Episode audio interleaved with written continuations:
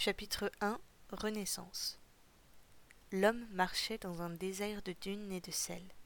Tout autour de lui, des arbres calcinés penchaient vers la terre. Mais à mesure qu'il avançait, il sentit que le sable se liquéfiait sous ses pieds, se transformant en un ruisseau timide. Il suivit l'eau jusqu'au pont, sur lequel une longue file d'hommes, d'enfants, de femmes, chacun vêtu de noir, se tenait immobile.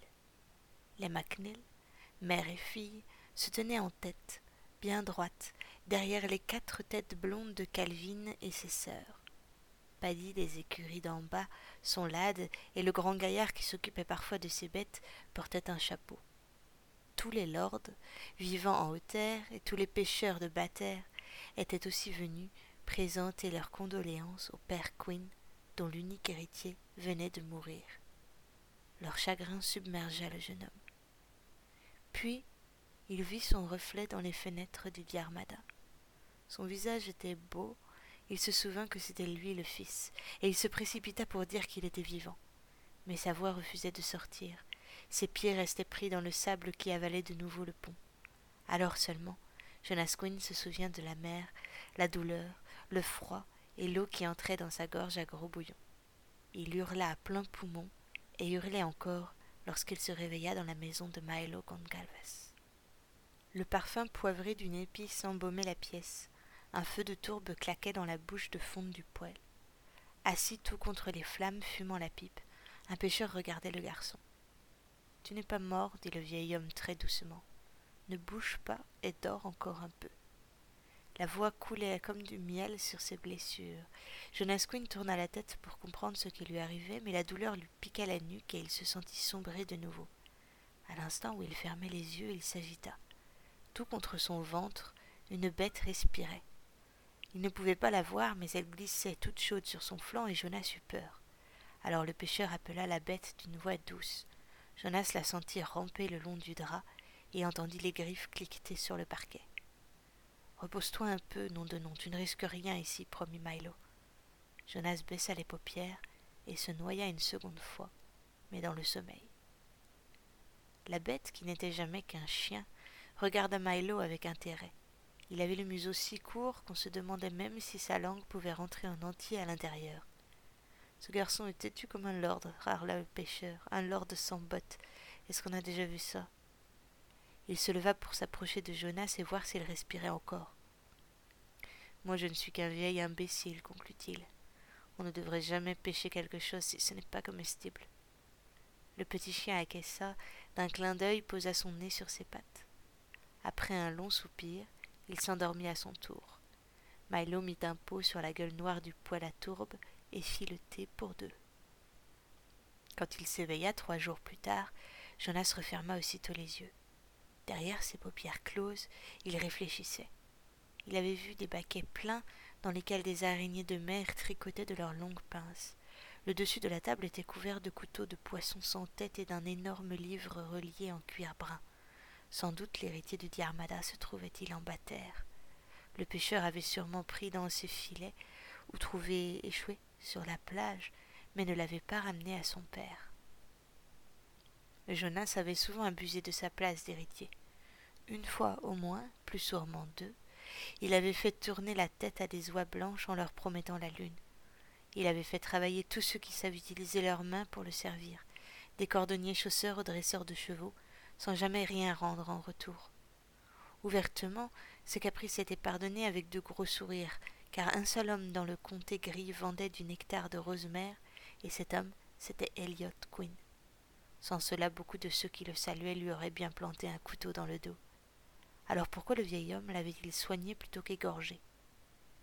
Il ne restait pas grand-chose de tes vêtements, mon pauvre garçon, dit le pêcheur.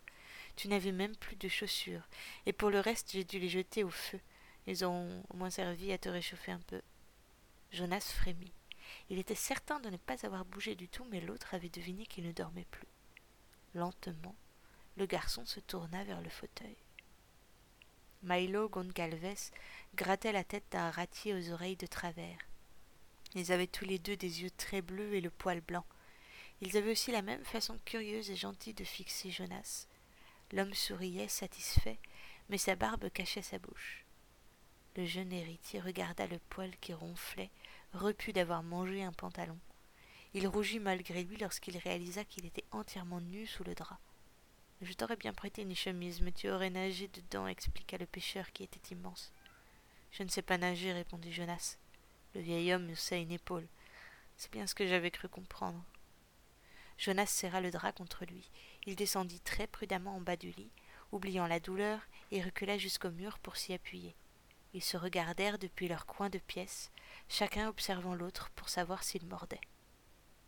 Le jeune homme ne se souvenait pas d'avoir vu un jour le pêcheur au Diarmada.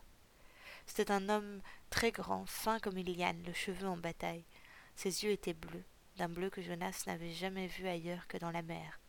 L'homme était vieux, mais son regard était neuf comme celui d'un petit garçon. Dis-moi ton nom, pêcheur, ordonna Jonas d'un ton sec. Milo et le chien, dans un même mouvement étonné, inclinèrent la tête.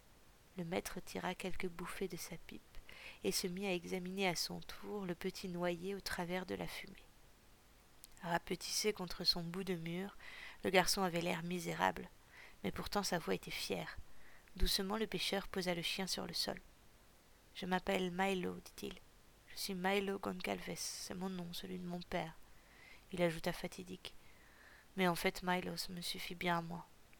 Le ratier, oublié par terre, monta sur le lit pour approcher son nez de la main de Jonas, qui la retira aussitôt, découvrant au passage une blessure large d'un beau centimètre qui s'étalait du bas de l'index au poignet. C'est impressionnant, concéda le pêcheur, mais le sel a lavé la plaie. Ça séchera, tu auras oublié que tu as eu mal dans quelques jours. Tu es plus solide qu'une pierre. On le lui avait dit souvent de toute façon. Il avait le cœur dur comme un caillou. En voyant la blessure, Jonas s'était senti rassuré. Le pêcheur n'avait pas demandé son nom, il savait donc déjà qu'il avait pris un queen dans ses filets mais il l'avait aussi soigné, c'est qu'il ne devait pas lui vouloir beaucoup de mal. Jonas pensa que Milo demanderait une récompense. D'ailleurs, il était pauvre, sa maison était une niche qu'il partageait avec un chien, une pièce ou deux suffirait à l'acheter. Je l'ai trouvé sur la côte à quelques heures près, tu nourrissais les poissons, ou pire. Qu'est-ce qui est pire que de nourrir les poissons demanda Jonas. Tu n'as pas vraiment envie de le savoir, assura Milo. Milo Goncalves connaissait bien la mer, qui attrape parfois de vieux marins habitués au courant, mais relâche vivant le premier imbécile venu. La mer est capricieuse, chuchota Milo. Mais c'était la première fois qu'il parvenait à sauver l'un des blessés qu'elle déposait sans prévenir devant sa porte. Sans bouger du fauteuil, il dévisageait son noyé qu'il observait en retour. Son vieux cœur de pêcheur se serra. Depuis toujours, Milo fuyait les hommes qu'il ne connaissait pas craignant que l'un d'eux ne découvre qui il était. C'était la même inquiétude qu'il lisait dans les yeux de son protégé. Et à l'idée que lui, Milo Goncalves, avait fait naître cette peur, il se sentait malade. Comme il n'était jamais qu'un vieux tendre, il voulut rassurer le garçon. Je sais de quoi tu as peur, jeune homme, dit Milo. Je sais bien pourquoi tu ne veux pas dire ton nom. Tu t'es imaginé que si je l'apprenais, j'allais te vendre pour trois pièces. Tu crois que je t'ai ramassé, que je t'ai soigné pour mieux me débarrasser de toi et être payé, n'est-ce pas? Jonas pinça les lèvres. Le sourire de Milo sortait de sa barbe et remontait ses pommettes si hautes que ses beaux yeux disparurent entre les rides. Il pointa la table du doigt. Au bout, la bourse de cuir de Jonas, tout hérissée par le sel et l'eau, était encore gonflée d'or. Le pêcheur ne l'avait pas ouverte. Tu ne me connais pas, alors laisse-moi te dire une chose. L'argent, je n'en aurais jamais assez besoin pour le récupérer sur le dos d'un homme. De toute façon, moi aussi, je suis un rêveur libre et tu n'as rien à craindre, fils. Un rêveur libre s'étonna Jonas. Ravi, Milo se mit à parler plus vite, plus fort aussi. Le drôle d'accent que son père lui avait légué lui était revenu, changeant la couleur de ses mots. Il les roulait sous sa langue avant de les prononcer. Jonas n'en comprit que la moitié. Si tu savais le nombre de noyés que la mère m'a donnés et que je n'ai pas pu garder, regretta Milo. Ils n'allaient pas tous aussi mal que toi, mais ils avaient besoin de repos, et moi, pauvre imbécile, je n'avais même pas de rose mère pour la leur donner. Et voilà qu'ils finissaient par s'endormir, et naturellement ils mouraient. Il claqua une main sur son genou et glissa un petit clin d'œil confident à Jonas. Personne ne va te trouver ici, tu es en sécurité, promit humblement le pêcheur. Je ne suis pas recherché, s'écria Jonas. Attends, attends. Le jeune homme recula de deux pas. Il tomba assis sur le lit, droit comme une jambe de bois. Le chien sauta pour s'éloigner avec panache et rejoignit son maître. Tu ne sais vraiment pas qui je suis, n'est-ce pas? Les yeux du pêcheur devinrent presque gris et le ratier bouda à sa place. Tous les deux, depuis le fauteuil, ils regardèrent le garçon avec attention. Milo avait soigné sa main blessée, et il pouvait dire que cette main-là n'avait jamais touché un outil. Mais les gens nobles meurent dans leur lit ou dans un fossé jetés bas par un cheval de sang. Ils ne se font pas prendre par la mer. Quel est ton nom, mon garçon? Jonas plongea son regard noir dans celui très bleu de Milo Goncalves. Je suis Jonas Quinn, fils de Elliot Quinn, héritier du Diarmada. Milo observa attentivement le jeune homme, ôta la pipe de sa bouche et regarda ses paniers de crabes en soupirant. Laisse-moi éteindre mon feu et je te ramènerai chez toi. Milo se souvenait de la mère de Jonas à l'époque où elle n'était encore que la demoiselle Murphy. C'était une fleur des mers, fraîche et jolie comme un papillon. Une année, George Quinn, qui allait plus tard s'appeler Quinn l'Ancien, était mort. Sheena devait avoir dix ans. Elle avait traversé le village pour aller frapper à la porte rouge du Diarmada et proposer ses services. C'est ainsi qu'Eliot l'avait rencontrée. Plus tard, elle fit une mariée merveilleuse, avec de longues boucles brunes et les traits burinés des femmes de Bataire. Elle allait bien mal avec son vilain mari, qui lui était laid comme un mauvais bois et roux carotte. Un jour, un enfant avait fini par faire son nid dans le ventre de Sheena Quinn. Il était né bien portant, un héritier mâle dont les gens disaient qu'il avait le visage de sa mère et la méchanceté de son père. En étouffant le feu, Milo guettait Jonas du coin de l'œil. Il commença à regretter d'avoir emmené le garçon dans son antre, car il en était certain. Jonas parlerait de lui à son père aussitôt qu'ils auraient rejoint la hauteur. Et le pêcheur ne voulait surtout pas attirer l'attention d'un homme aussi important qu'Eliot Quinn. Il abandonna son feu pour prendre une besace dans laquelle il glissa d'abord le gros livre de cuir, ensuite tout l'argent et c'était peu qu'il possédait. Il demanda au ratier blanc de l'attendre tranquillement, mais il savait que la canaille de chien irait voler dans ses paniers dès qu'il serait sorti. Une fois, il l'avait retrouvé avec trois crabes verts pincés sur la queue et une écrevisse au bout du nez. Soufflant sèchement les dernières braises, le pêcheur rejoignit Jonas. Comment sort-on de cette cabane dit Jonas. Outré, Milo désigna une porte en haut de l'escalier. Ah grogna Jonas, je vois. Et que vois-tu donc se moqua le pêcheur. Le jeune homme n'hésita pas une seconde pour lui répondre. Que je me suis trompé. Ce n'est pas une maison, c'est juste un trou avec une table et deux chaises. Les mains sur les hanches pour retenir le pantalon qui glissait vers ses chevilles, l'enfant du Diarmada gravit les marches et Milo, soupirant, le suivit sans rien dire. Un jour fini, déjà bleuté de nuit, longeait péniblement les falaises. La côte s'étalait à perte de vue vers la baie. La tempête avait été raisonnable. Elle n'avait tué que quelques oiseaux qu'elle avait jetés sur le ponton. Le port grouillait de choucas qui en picoraient les restes. Jonas regardait au loin les maisons d'un village qui lui montrait chacune le dos. Il sursauta en comprenant qu'il se trouvait sur un îlot au milieu de la mer. Il devait être loin, bien loin, parce que Milo ne l'avait pas reconnu et n'avait même jamais mis les pieds au De Armada.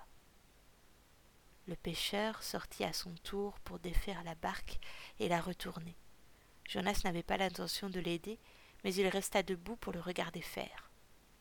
Si tu ignorais mon nom, tu ne m'as pas sauvé pour mon argent, alors pourquoi l'as-tu fait? demanda Jonas. La tempête vient déposer des corps presque devant ma porte. Ceux qui sont morts, je les rejette à l'eau parce que je ne saurais pas quoi en faire. Les autres, je les soigne. Parfois ce sont des oiseaux de mer, parfois des chiens, L'autre jour, c'était toi, voilà. Jonas ignora le bras que tendait le pêcheur. Il monta seul dans la barque et s'assit, sans un mot, sur la planche. Milo aurait voulu enlever son manteau pour le mettre sur les épaules de l'héritier qui grelottait. Mais la fierté de ce garçon était tout ce qu'il avait sauvé de sa chute, puisqu'il n'avait même plus de bottes. Alors, le vieil homme garda le manteau pour lui, empoigna les rames et le bateau minuscule prit le chemin de la terre. Tandis qu'il contournait le port pour rejoindre une anse, Jonas vit une maison au bout de la digue. La moindre de ses tuiles avait les couleurs vives d'un bonbon, exactement comme la cabane de pêcheur au pied de laquelle il avait l'habitude de s'asseoir lorsqu'il venait regarder la mer. Jonas se retourna. Derrière eux, l'île dans le creux de laquelle était cachée la maison de Milo Goncalves s'éloignait doucement. Vissé dans son chapeau de pierre, un drapeau claquait dans le vent. Jonas comprit brusquement que le pêcheur vivait dans l'île aux crabes, à quelques coups de rame du village, son village. Il sursauta et Milo grommela comme la barque Tanga. Qui es-tu? cria l'héritier. Pourquoi ne t'ai-je jamais vu au Diarmada Où trouves-tu la rosemère Je suis un rêveur libre, répéta le vieil homme avec lassitude. Je ne bois pas de rosemère. Jonas lui sourit avec indulgence. Eh oui, dit Milo, lui souriant lui aussi. Comment veux-tu que j'explique à un lord de ton espèce ce que je suis? Sais-tu seulement ce qu'est un rêve, Jonas Quinn?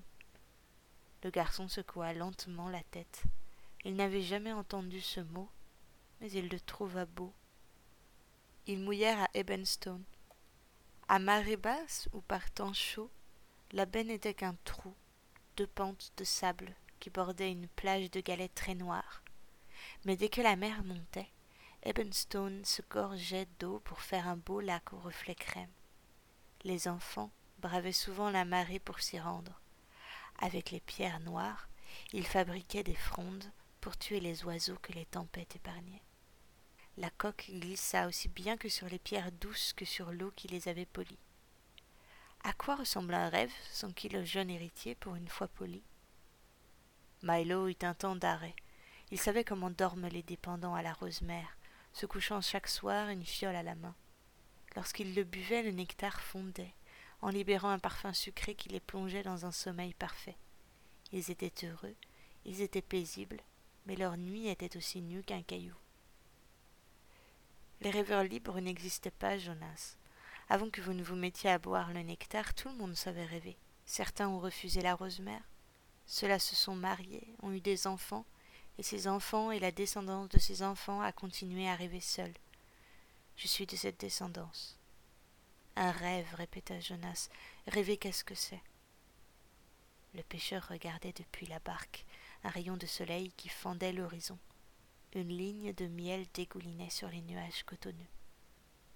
Lorsque tu bois, tu fermes les yeux et tu les ouvres le lendemain matin, reposé. Pendant toute une nuit, le temps n'a eu aucune emprise sur toi. Un rêve, c'est un monde tout neuf dans lequel tu pénètres lorsque tu t'endors sans rosemère. Dans ce monde, il n'y a aucune frontière entre ce qui est possible et ce qui ne l'est pas. Le vieux pêcheur retourna son visage vers Jonas pour l'observer en silence. Le vent glacé qui mordait la pierre lui poussait les cheveux sur la figure, mais il n'y prêta pas attention. Jonas réfléchissait. Un monde où le sable se transforme en ruisseau. Le sang lui monta aux tempes et il eut le souffle coupé, mais Milo n'avait rien remarqué. Le pêcheur tira une corde et entreprit d'arrimer sa barque. Dans son dos, Jonas continuait à parler tout seul. Mon père était là, Elliot Quinn, tous les villageois. Et il disait. Il disait. Il devint très pâle. Le pêcheur laissa son nœud et se retourna brusquement les interrogateurs. Il disait que j'étais mort, souffla Jonas. Il chassa ses cheveux et garda la main crispée sur le front, serrant les doigts pour s'arracher de la tête l'image qui venait de la traverser. Quoi Quand? balbutia Milo sans savoir de quoi parlait le jeune homme. Jonas reprit son souffle et le pêcheur s'approcha pour lui tendre la main dans un geste rassurant. Il disait que j'étais mort, répéta Jonas en le repoussant. Je marchais dans le sable. Mon père pensait que je m'étais noyé, et je ne savais pas comment faire pour le convaincre que c'était faux. Je ne savais pas pourquoi il ne me reconnaissait pas. Les yeux fixés sur la mer, Jonas enlaça ses genoux dans les bras pour les empêcher de trembler. Milo frottait pensivement sa barbe. Jonas rit maladivement et se leva, tournant brusquement le dos à la mer. En haut de la baie, une lumière vacillait à la porte cochère des écuries de Paddy. Milo hocha très lentement la tête. C'est tout à fait cela, Jonas Quinn c'est visiter des univers étranges où l'on est impuissant, où l'on est différent et où le sable se transforme en ruisseau. Mais je ne suis pas un rêveur libre. Je suis dépendant, fils et arrière-petit-fils de dépendant. Je ne sais pas, je ne peux pas rêver. Jonas retomba assis dans les galets et regarda Milo qui se tenait entre l'océan et lui. Le pêcheur essuya son œil. Lorsque le jeune lord avait échoué devant sa porte, il était presque mort, Une première fois, il avait ouvert les yeux et il avait peur du chien. Ensuite, il s'était endormi sans boire la rose mère. Aucun dépendant n'aurait survécu. Je voudrais rentrer chez moi, s'il te plaît, demanda doucement l'héritier du Diarmada. Milo guida Jonas le long de la baie et l'aida à monter en haut de la dune pour rejoindre le chemin, traverser un pont et arriver enfin en haute terre. Droit devant eux, juste là où la route se coupe pour trouver le nord d'un bout et le sud de l'autre, la longue ferme de Paddy vivait encore. Un petit lad que Jonas avait bousculé une fois était en larmes. Un homme le consolait. Derrière eux, son cheval attelé buvait bruyamment dans un seau. Austin McMahon. Voilà précisément l'homme qu'il me fallait, soupira Milo avec soulagement. Il va nous trouver deux bidets et tu seras chez toi avant même que la nuit ne soit vraiment tombée. Il partit les rejoindre, murmura un mot, et le petit garçon détala comme un garenne. Les deux, pêcheurs et meneurs, disparurent sous le porche de la ferme en laissant Jonas seul sur le chemin. L'héritier était songeur. Le monde des rêves l'intriguait. Un pays sans frontières où les pierres se transformaient en or, où les hommes ont des ailes et où les chiens parlent. C'était un pays qu'il aurait beaucoup aimé visiter. Mais le souvenir du désert de sable l'effrayait. Il se demanda comment un lord comme lui, garçon de bonne famille et issu d'une longue lignée de dépendants, avait pu survivre sans Rosemère et rêver.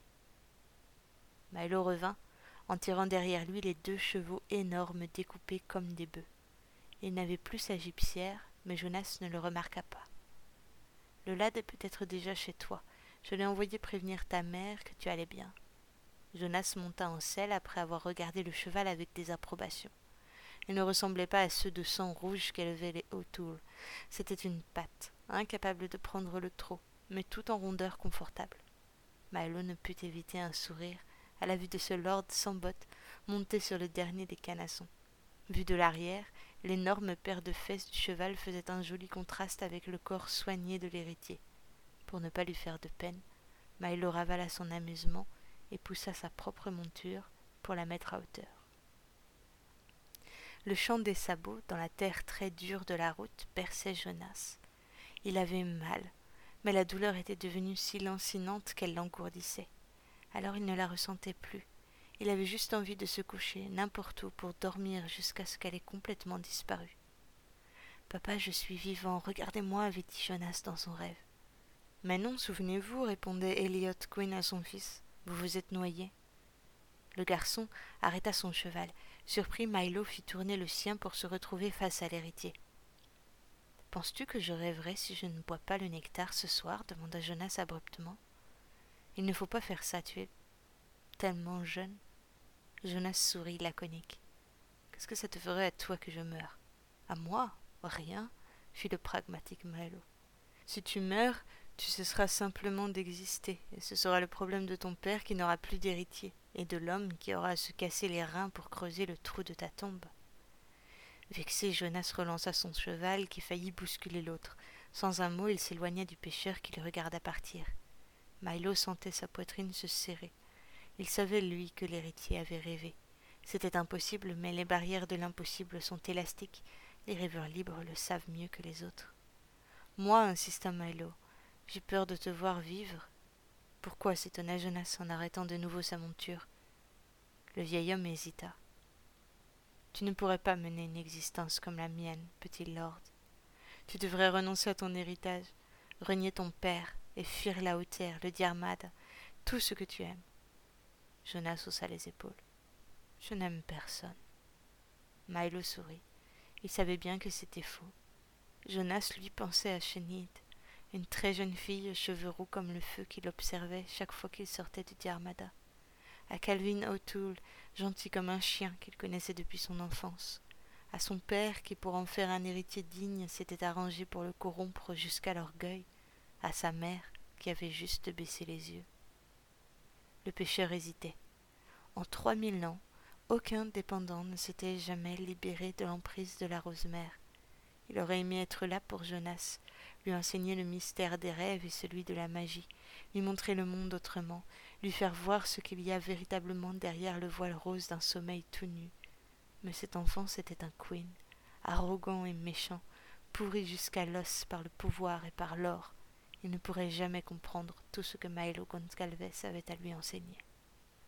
Le pêcheur regarda le diarmada, qui n'était plus qu'à quelques pas. Sa silhouette énorme découpait une ombre sur toute la largeur de la route. C'est dans ce gros ventre blanc de maison, à l'abri du monde, que Jonas avait grandi. Il n'en ferait jamais un bon rêveur. Rentre chez toi, conseilla Milo.